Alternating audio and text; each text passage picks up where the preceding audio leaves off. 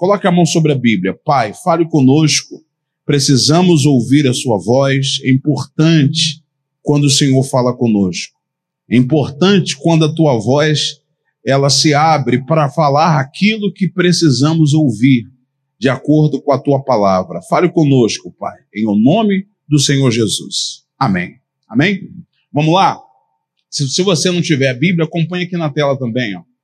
E veio a palavra do Senhor a Jonas, filho de Amitai, dizendo: Levanta-te, vai à grande cidade de Nínive e clama contra ela, porque a sua malícia subiu até mim. Até aqui, textos conhecidos. Se você começar a estudar sobre Nínive, alguns fatos são importantes. O primeiro é que o pecado, o nível de coisas ruins e erradas que eles faziam, subiu a Deus de tal forma que eles mereciam ser punidos, e a punição era de morte.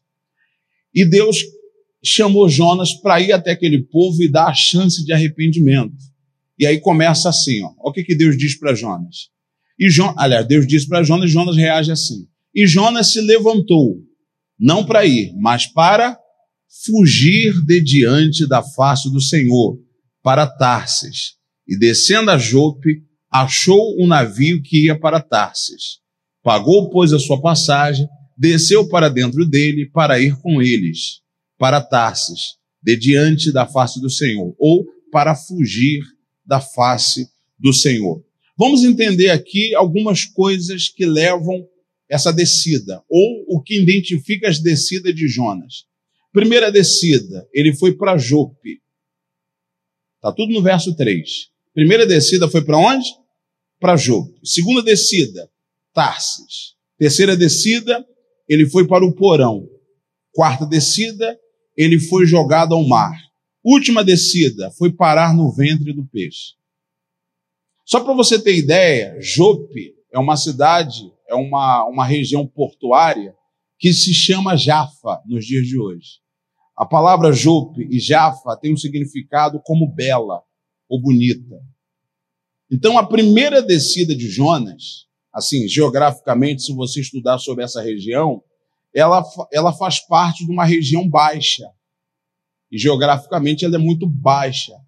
Então, entende-se que a primeira descida proposital de Jonas foi para comprar a passagem. A Bíblia diz que ele desceu a Jope.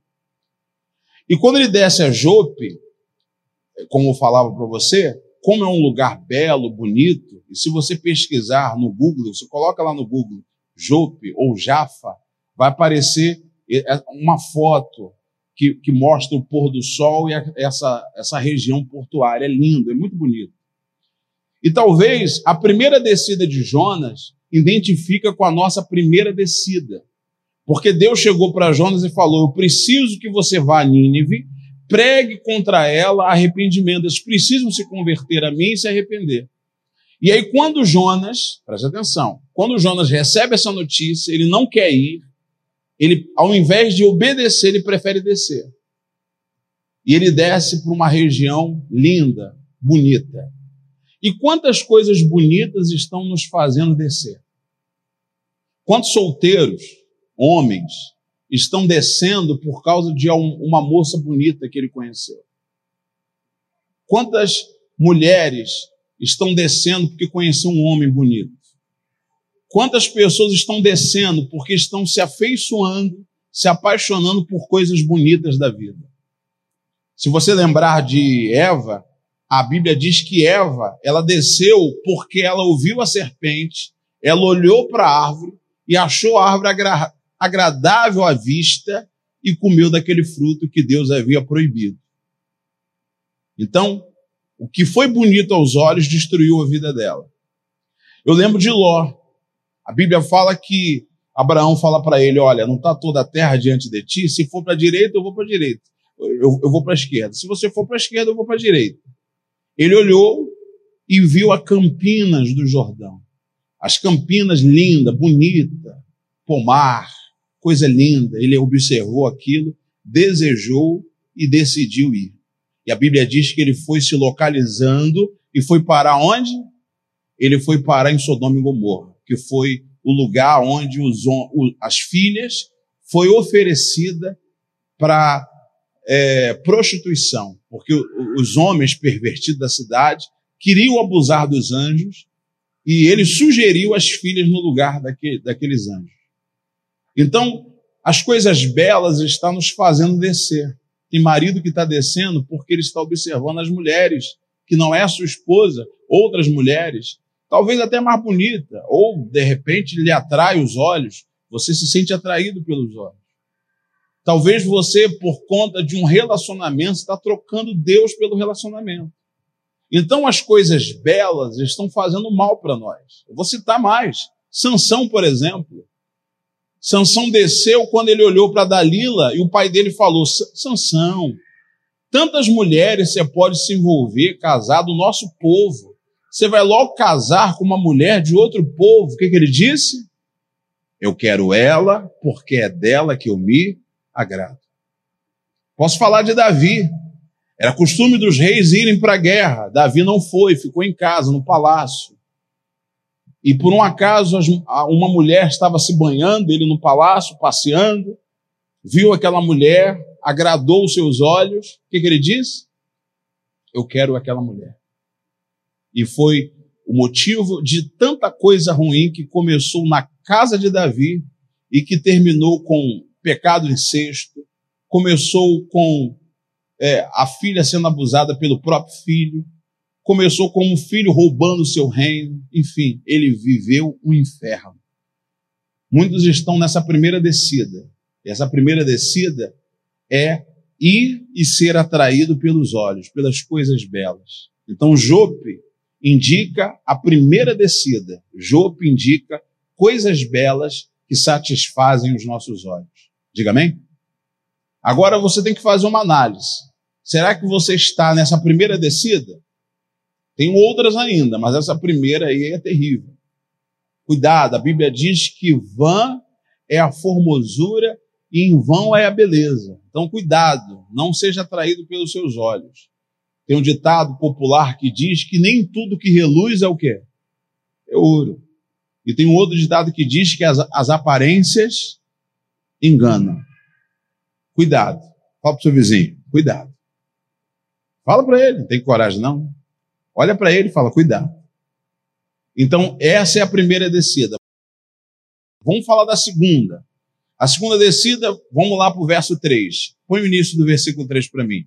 Jonas se levantou para fugir diante da face do Senhor para Tarsis, e descendo a Jope, achou o navio que ia para Tarsis. Segunda descida. Primeira é Jope, ou seja, você pode até anotar aí se você quiser, Jope é coisas belas que atraem os nossos olhos.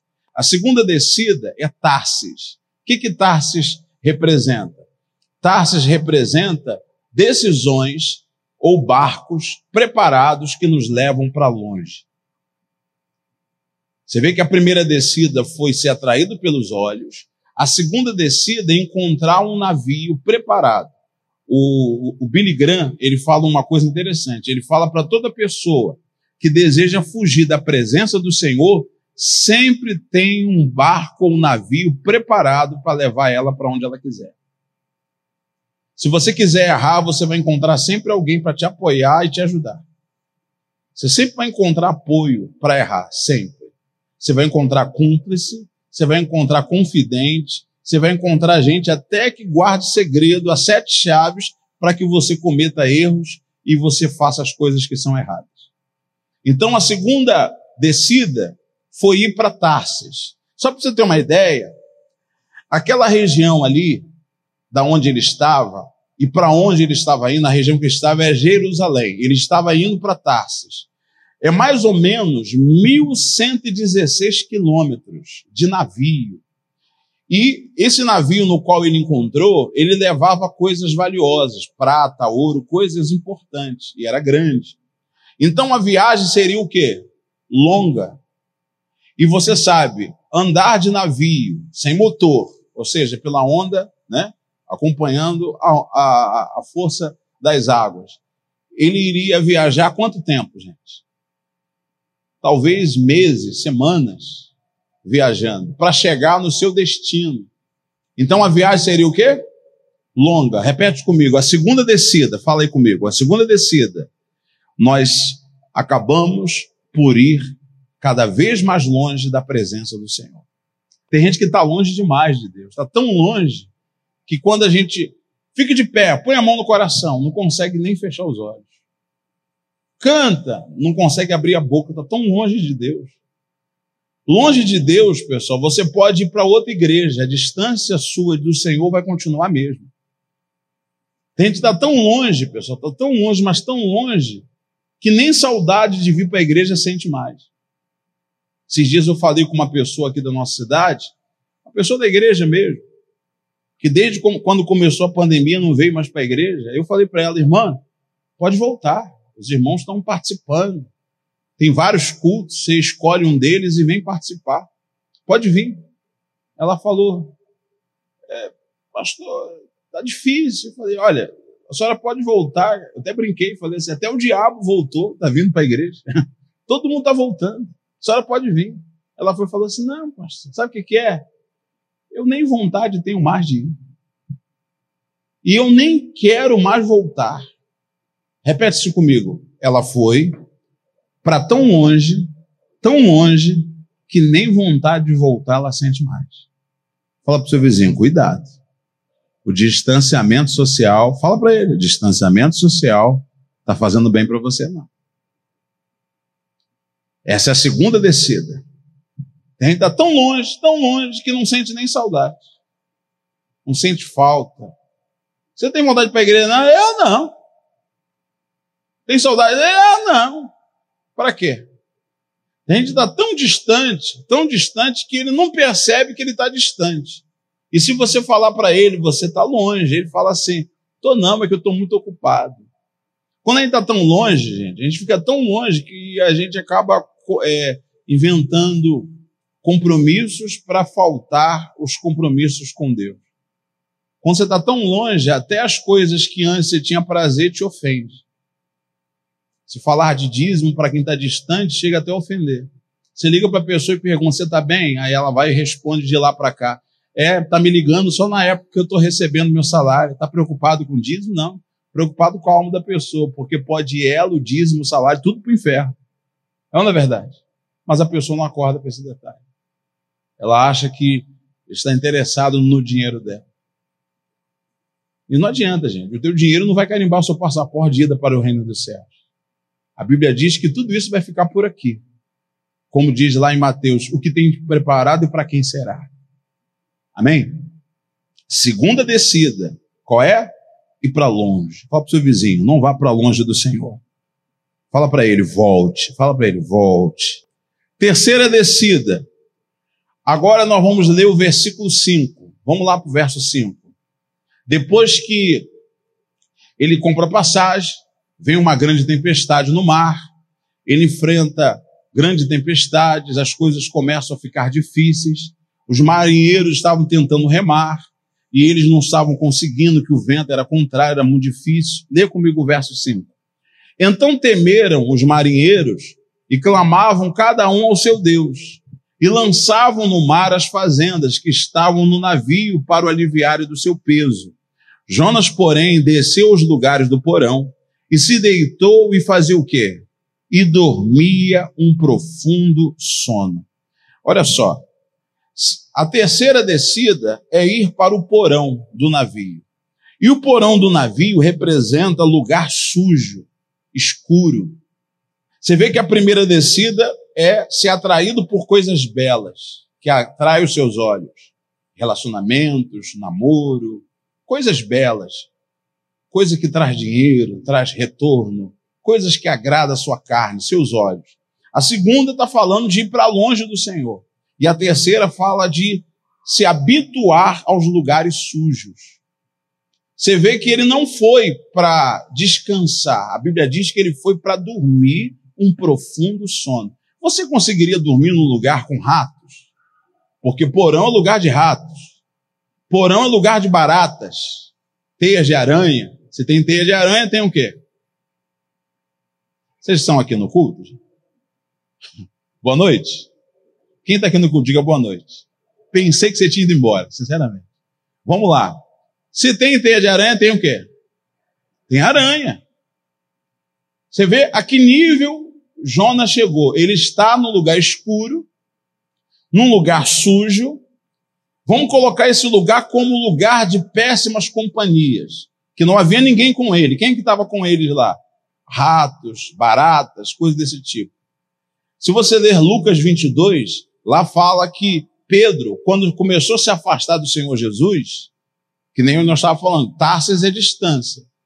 Quando ele estava longe do Senhor Jesus, diz a Bíblia que Pedro começou a acompanhar Jesus de longe e ele começou a se esquentar na fogueira dos pecadores. A Bíblia fala em, em, em Salmos 1 que nós não podemos nos assentar na roda dos escarnecedores. E, e, a Bíblia diz que Pedro já estava até se aquecendo, não estava nem na roda, tava, já estava o quê? Se aquecendo. E lá ele negou Jesus. Diz: Nem conheço, nunca ouvi falar. Você não conhece ele? Você fala como um deles. Sua fala de, denuncia. Ele falou assim: Não, eu nem conheço esse, esse povo. E nunca ouvi falar. E quando você fica muito tempo na escuridão, você já ficou num quarto escuro, com a luz apagada? E de repente alguém entra e acende a luz? Não incomoda? Sim ou não?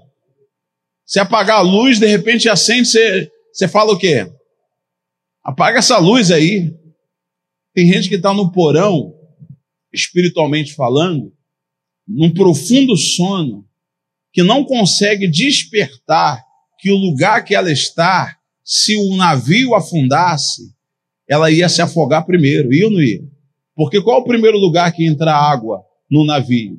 Dependendo do lugar do porão, essa parte fica até submersa.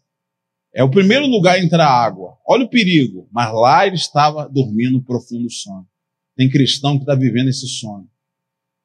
Tanto é que Paulo fala lá em 1 Coríntios, instruções sobre a ceia, que não são poucos os que dormem. Tem gente que está dormindo tanto espiritualmente que ele já está até familiarizado com o pecado, que ele nem sente quando peca. Pelo contrário, ele, ele ainda fala assim: Jesus, me perdoa os pecados que eu cometi hoje e me perdoa os pecados que eu vou cometer amanhã. Senhor, tem misericórdia de mim. Ou então aquele tipo de pessoa, Senhor, abençoa o assalto que eu vou fazer essa semana. Faz tudo dar certo no nome de Jesus. Tem gente que é assim. Já desceu tanto que está no porão. Fala para o seu vizinho aí. Saia do porão, irmão. Fala para ele, saia do porão. Aí não é um lugar bom para você, não. Vamos pular lá para o verso 15? Vamos falar da quarta descida. Vamos ver se você lembra. Qual é a primeira? E Jope é o quê? Bonita, belas. E a segunda descida? Tarsis, fala aí, para longe. E a terceira? Sujo, escuro, porão. E a quarta descida, ele foi lançado no mar. Vamos falar sobre essa quarta descida. Está no verso 15. Aí depois que os homens descobriram que o problema era que Jonas estava fugindo do Senhor, eles ainda tentaram jogar é, a mercadoria que estava no navio fora para tentar se salvar, porque eles queriam ajudar Jonas. Só que Jonas falou assim: não, é culpa minha tudo isso. E aí o próprio Jonas se oferece para resolver. Aí diz assim: levantaram Jonas e o lançaram em que lugar? Ao mar. E cessou o mar da sua fúria. Qual foi a quarta? Ele teve que ser lançado no mar. O mar, ele representa, diga comigo, um mundo na sua sensualidade. Você estar no meio do mar, a onda do mar pode te levar de um lado para o outro. Tem gente que está tão imergido nesse mar, que, que, que, que são as ondas deste mundo, que ela já não decide mais nada. Quem decide é o mundo por ela. O mundo leva ela para a direita, leva ela para a esquerda. O mundo leva ela para baixo, o mundo leva ela para cima. O mundo conduz a vida dela. Ela não é guiada por propósitos, ela é guiada por, é, por propostas. Ela não é guiada por Deus, ela é guiada por desejos. Ela não é guiada pela palavra, ela é guiada por vontades. Ela foge, ela, ela, ela, ela é conduzida pelo mundo. O mundo faz dela o que quiser. O mundo subjuga os desejos dela, induz ela a tomar decisões erradas. O mundo controla os pensamentos dela. O mundo consegue manipular suas emoções. Por quê? Porque o mar representa isso, no sentido de Jonas. Jonas estava submerso. E o, e o pior é que Jonas sendo lançado no mar, ele virou um problema para os homens que não tinha nada a ver com isso. E quantas vezes nós queremos ajudar pessoas que são Jonas na vida, que tentar ajudar ela não está adiantando porque nós estamos sendo, na verdade, prejudicados. Fala para o seu vizinho, identifique os Jonas na sua vida, mas tome cuidado para que você também não seja um. Você não escapou, não, irmão. Porque às vezes você pode ser o Jonas. Ninguém consegue te ajudar, já reparou? Você é difícil. Nada do que você faz está dando certo.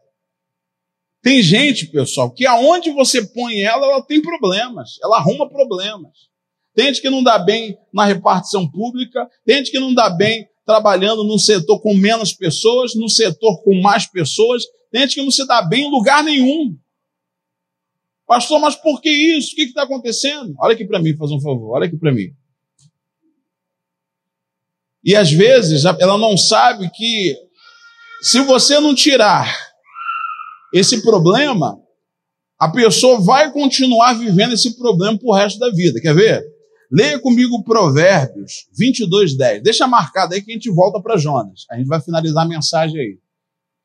Provérbios 22, 10. Olha só. Não tem gente que cria problemas? Olha só.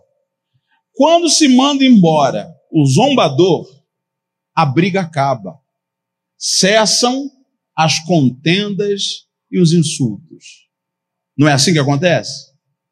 Quando você, preste atenção no que eu vou te falar, quando você tira a pessoa que arruma os problemas, os problemas acabam. Você conhece grupos, equipes que é só problema, só guerra, só confusão, você tira o personagem que criava os problemas, os problemas acabam. Incrível isso. Você sabe que quando tem confraternização familiar, que isso que é típico, né? Isso acontece com mais frequência em ambientes familiares. Vai ter um jantar, um almoço, está chegando aí o final de ano, né? Natal, Ano Novo, é o dia que a família se junta. E aí vai ter aquela confraternização, aí fica um querendo ficar no quarto com a cara fechada. O outro fica trancado no banheiro, o cara fechado. O outro fica na varanda, o cara fechado. Aí você que convidou todos na sua casa, você fica fazendo, você fica tentando, né? Juntar todo mundo, né? Aí você tenta chamar um, outro fala, eu não quero ir. Aí você chama o outro fala, eu não estou afim de ir. Aí você chama o outro, é, eu não quero, eu não falo com fulano. Você fica no meio daquele fogo.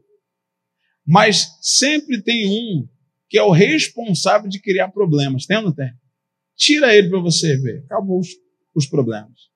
O problema daquele navio não eram os homens que adoravam a, a deuses pagãos. O problema daquele navio era um homem que servia ao Deus verdadeiro, mas escolheu fugir dele. Fala para o seu vizinho: se você ficar fugindo de Deus, você vai ser um problema onde você estiver. Que isso, pastor? Não fala isso para mim, não. Já falei, irmão. Se você não despertar, você vai ser um problema. Por isso que, por isso que você percebe que as coisas nas suas mãos não prosperam. Porque você é sempre um fugitivo. Lembra quando eu preguei sobre Caim e Abel? Quem lembra? O que, que eu falei sobre Caim? Você lembra? Caim, por ele não saber lidar com o seu temperamento, ele virou o quê? Quem lembra? Ele virou um monstro.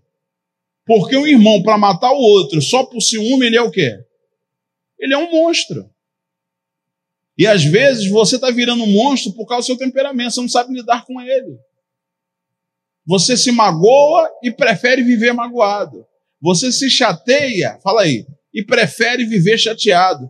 Você se irrita, fala comigo, por favor, e prefere viver o quê? Irritado. Irmão, viver irritado, viver chateado, viver aborrecido é uma opção sua. Se aborrecer é normal, agora viver aborrecido foi você que decidiu. Foi você que escolheu. Tanto é que se você ler agora Provérbios 26, versículo 20, diz que sem lenha, lê aqui comigo, ó, Provérbio 26, 20. Sem lenha, a fogueira o quê? Se apaga.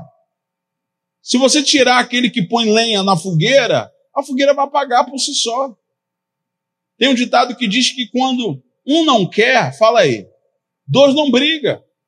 E tem casamentos que vivem como gato e rato, uma briga tremenda, um ofendendo o outro, um desmoralizando o outro. Por quê? Porque sempre tem o que põe lenha na fogueira. Cuidado com isso. Cuidado quando você gosta de colocar lenha na fogueira, gosta de colocar comentários. Às vezes tem gente que fala assim: olha, ela não sabe de nada, chegou na igreja de paraquedas, porque dentro de igreja tem problemas, não tem? E às vezes a pessoa chega para o outro e fala assim: Fulano, Tamar, pode vir aqui. Aí chega na igreja e fala assim: Gabriel. Aí chega assim: Toma cuidado com o Gabriel. Quando você desceu do altar, ele estava mesmo te olhando. E ainda fez assim com o olho. Ele está armando uma cilada para você. E vou dizer uma coisa que Deus mandou te falar. Deus mandou, pessoal? Mas beleza. Deus mandou te falar. Vai te matar. Vigia. Aí como é que o Itamar vai descer depois do altar olhando para o Gabriel? Aí Gabriel passa por ele, vem, vem Gabriel, passa por ele. Fica olhando para ele desconfiado. Ó.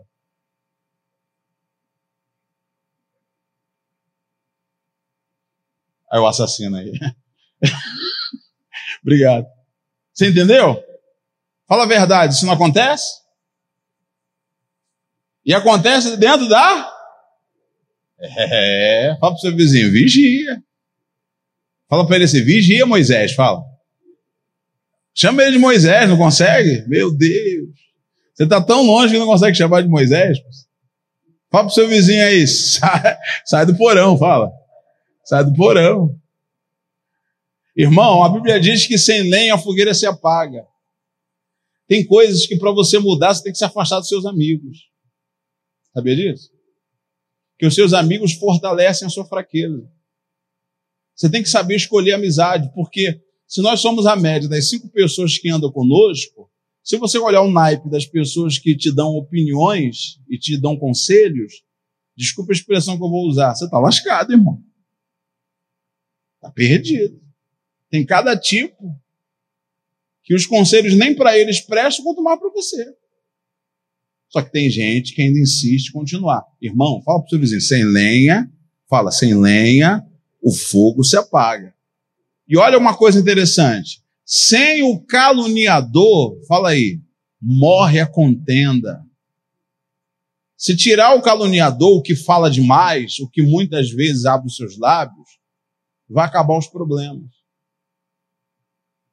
Então, o Jonas era o tipo de caluniador, o que colocava lenha na fogueira, porque foi por causa dele que o navio perdeu as mercadorias valiosas, porque toda viagem para Tarsis, como ela é, era uma viagem longa e se tratava não de um barco, mas de um navio, era algo muito grande. Então entende-se que o que, o que tinha ali naquele navio eram coisas tão valiosas que eles foram obrigados a abrir mão daquilo pela vida deles. Por causa de quem? De um fugitivo da presença do, do Deus vivo. E tem gente que está fugindo de Deus dessa forma. Está deixando um mar de problemas transformar você. Você não era assim pessimista. De uns tempos para cá você se tornou pessimista.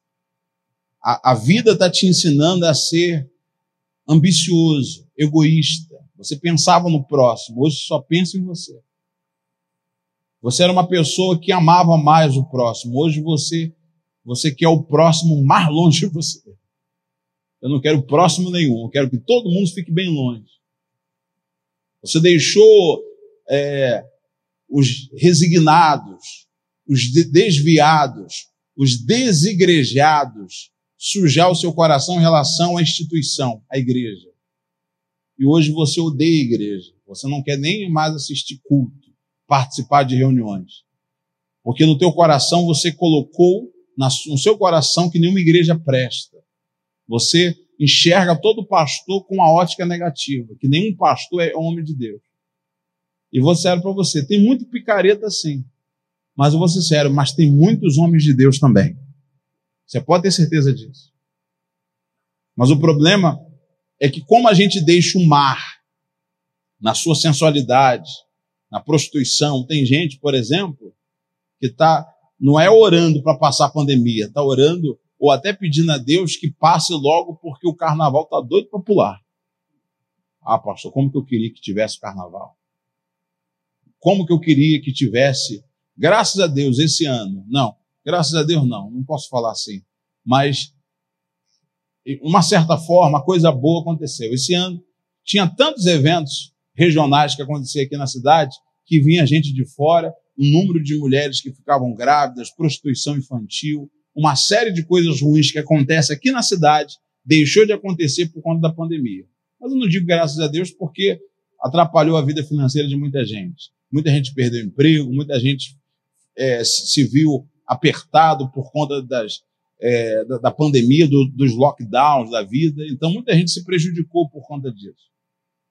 Mas, e muita gente morreu, infelizmente. Muitos familiares perderam seus entes queridos por conta dessa, desse vírus maligno.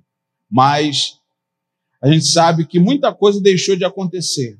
Mas tem gente torcendo para que as coisas se acalmem, não para voltar à vida normal, no natural, mas voltar a fazer a coisa errada. Ou seja, ser conduzido pelo mar. Ah, não, estou na onda, pastor Kleber. Eu estou na onda. Se a onda, ah, se a onda é beber, cair, levantar, eu vou cair, beber e levantar. Se a onda é todas e mais uma, fala aí. Todas e mais uma, tá amarrado. Fala pro seu vizinho, cuidado, rapaz. Esse mar, fala para ele, esse mar vai te afogar. E como se não bastasse nada ruim, que não podia piorar, leia comigo o versículo 17. Depois que ele é jogado no mar e ele tenta nadar contra a correnteza, aparece aqui, ó. Versículo 17. Leia comigo. Achou aí? Jonas, né? Voltamos para Jonas, capítulo 1, versículo 17. Diz assim: Deparou, pois, o Senhor um grande peixe para que tragasse a Jonas. Esteve Jonas três dias e três noites nas entranhas do peixe. Ele ficou, diga comigo, 72 horas dentro do ventre do peixe. Ele não queria chegar a esse ponto, mas as quatro primeiras decisões levou a ele a sofrer dentro do ventre do peixe. E esse lugar, como eu falei, o mar significa o quê? O mundo na sua sensualidade, no seu domínio, na onda, né? Aqui eu posso colocar como um inferno. Porque quando você lê a oração de Jonas, nós vamos ler ela agora, você pode até abrir lá no capítulo 2 de Jonas, você vai perceber que esse lugar, o ventre do peixe, do grande peixe, que ele foi engolido, a Bíblia diz que ali foi o inferno da vida dele. Leia comigo aí, vamos lá, Jonas capítulo 2, verso 1. E orou Jonas ao Senhor, seu Deus, das entranhas do peixe, e disse: Na minha angústia clamei ao Senhor, e ele o quê? Me respondeu. Fala aí comigo, todo mundo junto. Do ventre do inferno, gritei. E o que, a gente precisa fazer quando estiver numa situação como essa? Fala para o seu vizinho, grite, acorde, faça alguma coisa, ore, clame. Não aceite isso, vá para cima, se livre desse inferno. Porque o último estágio é para te matar. Olha como que Jonas vem caindo, gente. Primeiro, uma coisa bela o atraiu. Depois, um navio, um barco pronto para ir para longe. Depois, ele vai para o porão, vai para as coisas sujas. De repente, está indo na onda do mar. E agora, tragado por um grande peixe. E ele chama aquele lugar de quê? Inferno. Tem gente que está vivendo um inferno na vida dela, porque ela tem tudo ao mesmo tempo não tem nada. Ela tem tudo para ser feliz, mas é uma pessoa triste. Ela tem tudo para viver bem, mas vive o um inferno na casa, na família. Ela queria a casa cheia de filhos. E a casa está cheia de filhos, mas ela vive o inferno com os filhos. Ela queria casar, casou, e ela tem um marido, mas ela vive o inferno com o marido. Ela queria que as filhas casassem e morassem próximo. Todo mundo mora próximo, mas vive o inferno mesmo com todo mundo próximo. Você queria um carro, Deus te deu um carro e você vive o inferno com o carro. Você queria uma empresa, Deus te deu uma empresa, mas você vive o inferno com a empresa. Aí você diz assim: olha, mas como é que as coisas de Deus viram maldição? Não, a Bíblia diz que as bênçãos de Deus enriquece e com ela não acrescenta dores. Mas nós transformamos as bênçãos em maldição porque nós não usamos o que Deus nos deu para a glória dele. Usamos o que ele nos deu para pecar. Tem gente que Deus deu o carro. Deus te deu um carro para glorificar o nome dele. Só que você, só Deus sabe o que você põe dentro desse carro, hein, irmão. Só Deus sabe os tipos de músicas que você deixa tocar no seu carro. Só Deus sabe de que maneira você usa esse carro. Deus te deu um casamento, por causa dele você não vem mais para a igreja. Deus te deu um filho, por causa do filho você não tem tempo para vir para a igreja. Deus te deu bens materiais. Você tem casas. Você não tem casa, você tem casas, porque Deus te deu. Você tem patrimônios, porque Deus te deu. Só que Deus te deu e você não tem tempo para ele. Só que Deus tinha que ter tempo para te dar o que você conquistou.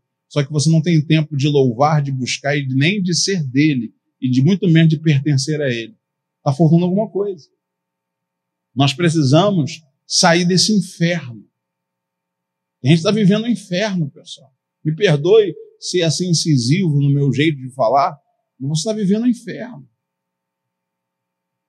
Você tem tudo para ser feliz, meu Deus do céu com todo respeito, tem irmã que é bonita, tem beleza, mas vive o inferno. Porque não adianta ter beleza se você não se controla. Rapaz, não adianta ter beleza se você não tem controle, domínio próprio. Você está vivendo e viverá o inferno enquanto você não acordar, porque agora você talvez esteja na última descida. Fala para o seu vizinho, é a última descida. Fala aí, é a última descida, irmão. Ó, chega. Tem mais para onde descer, não. Vamos continuar, o verso 2 ainda. É o 2, né? Do inferno, do ventre do inferno, gritei. Tu ouviste a minha voz, porque tu me lançaste no profundo do coração dos mares, e a corrente, e a corrente me cercou. Todas as tuas ondas e as tuas vagas têm passado por cima de mim. Está se referindo àquele momento no ventre do peixe. Imagina, tudo que está dentro do ventre, comida, né? Aquelas gosmas, aquela coisa nojenta, tudo passando por cima dele.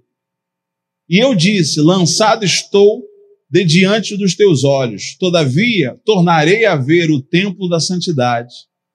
As águas me cercaram até a alma, o abismo me rodeou e as algas enrolaram na minha cabeça. Imagina a situação. Vivendo aquela situação, tudo enrolado, 72 horas preso num lugar, e descia até os fundamentos dos montes. Os ferrolhos da terra correram-se sobre mim para sempre. Mas tu livrastes a minha vida da perdição, ó Senhor meu Deus. Quando desfaleci em mim a minha alma, eu me lembrei do Senhor e entrou a ti a minha oração no tempo da tua santidade. Os que observam as vaidades vãs deixam a sua própria misericórdia. Mas, aqui está o segredo, fala todo mundo, mas. Vai, enche a boca e diga, mas, mas, é aqui que eu queria chegar, mas. Aqui está a solução para você sair desse inferno. Diga comigo, vai lá, mas. Ele falando, eu te oferecerei sacrifício com a voz do agradecimento. O que votei, pagarei. Do Senhor vem a salvação.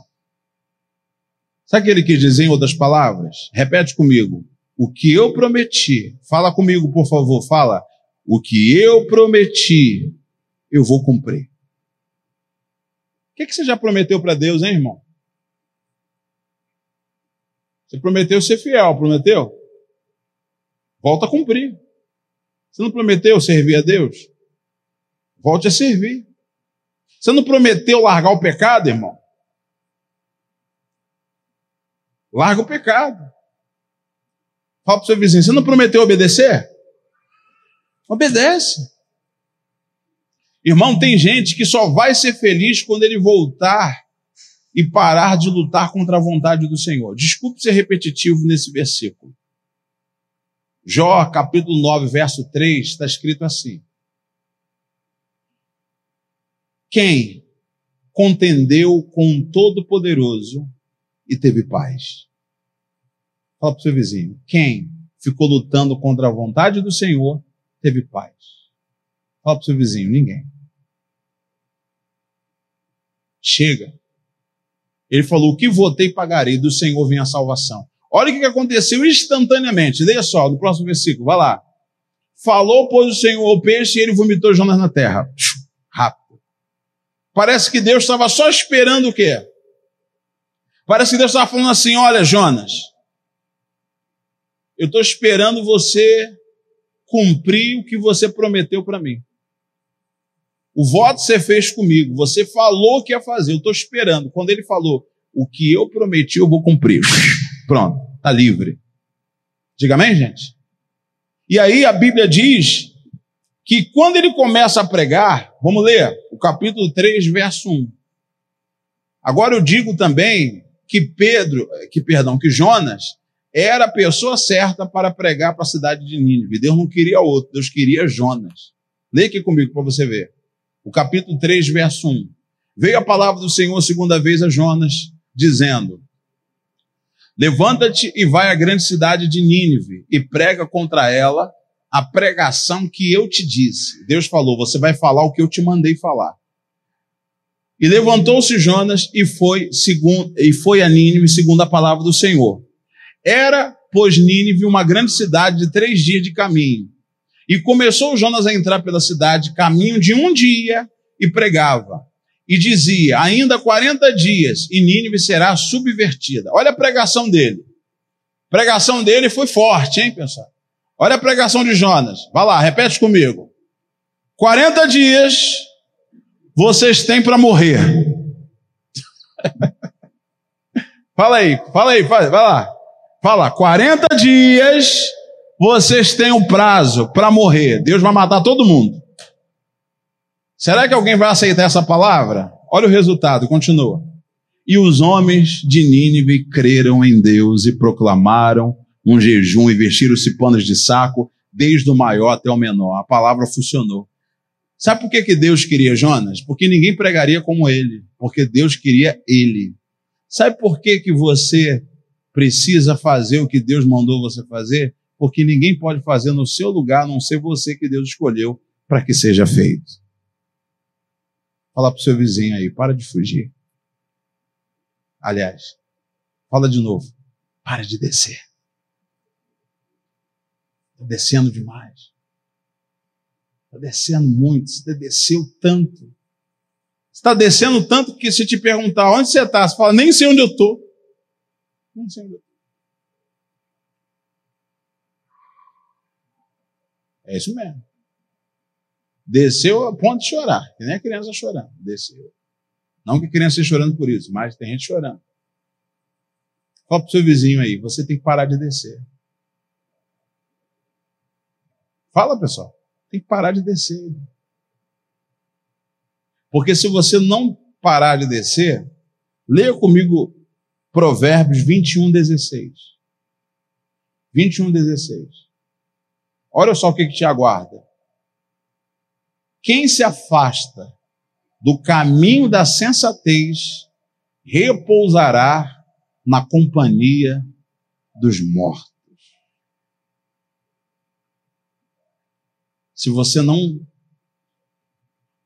não desistir desse caminho de descida, você vai repousar na companhia dos mortos. Você vai parar na companhia, na congregação dos mortos porque do inferno era a morte de Jonas. Mas como Jonas ele se recuperou, se arrependeu, ele recebeu o que todos aqui nós, todos nós precisamos. Ele recebeu uma nova chance. Diga assim: Eu quero uma nova chance. Você quer? Deus quer te dar uma nova chance. Eu não sei aonde você está. Talvez você esteja em Jope, atraído por coisas belas. Talvez você esteja em Tarsas, longe do Senhor. Talvez você esteja no porão, no meio da sujeira. Ou talvez no meio do mar, sendo levado pelas ondas. Ou talvez você esteja no inferno. Eu só sei que de qualquer lugar que você esteja, se você se arrepender e desistir dessa loucura, Deus vai te dar uma nova chance, uma nova oportunidade, uma vida nova para você. Mas você tem que hoje decidir isso. Agora você tem que decidir isso. Pare de navegar para longe do Senhor. Fala para o seu vizinho. Pare de ir para as coisas belas. Seu casamento quase acabou porque você ficou olhando coisas belas. Você quase destruiu sua vida por causa de uma aventura. Você quase acabou com o seu futuro por causa de coisas belas que os seus olhos se atraiu. Às vezes a moça é adolescente, né? É jovem, e ela se sente atraída por, por rapazes do mundo. Ela olha na igreja, né? Tem moças que é assim. Ela fala assim, ela olha na igreja, ela fala assim, pastor, os solteiros que existe só o sangue do Senhor. Tem ninguém aqui para mim. Não é verdade? Ou um homem mesmo, ele olha para as irmãs e ele fala assim, pastor, as irmãs que existem na igreja, só o sangue do Senhor. Eu tenho que procurar lá fora. Só que você está procurando um lugar da onde coisas boas não podem vir. Não é verdade? De repente você está tentando com um rapaz só porque ele é bonitinho, ou uma moça porque ela é bonita. A Bíblia diz assim: por um acaso, o leão pode, pode mudar a sua natureza? Por um acaso, um escorpião pode mudar a sua natureza? Pode, gente? Como é que você está buscando da onde não deve pessoas que vão se juntar com você pelo resto da sua vida? E casamento, gente, é até que a morte você é pai. Fala para o seu vizinho. Pode provocar, não. Diga amém, gente? Fala aí para o seu vizinho. Pode provocar a morte, não. É que até que a morte pai. Não vem provocar, não. Quem está entendendo a palavra? Quem quer sair do inferno? Quem quer sair do porão? Quem quer sair de Jope? Quem quer sair de Tarsis? Quem quer sair do mar com as suas ondas? Diga assim: Eu quero. Eu quero, pastor. Eu quero que o Senhor Jesus me tire desse lugar que eu estou vivendo. Se você quiser, você vai ficar de pé e nós vamos orar. Eu tenho certeza que Deus vai te ajudar. Você que está assistindo em casa, preste atenção. Não importa em que situação você esteja, faça como Jonas, grite, busque a Deus, ele vai te ajudar.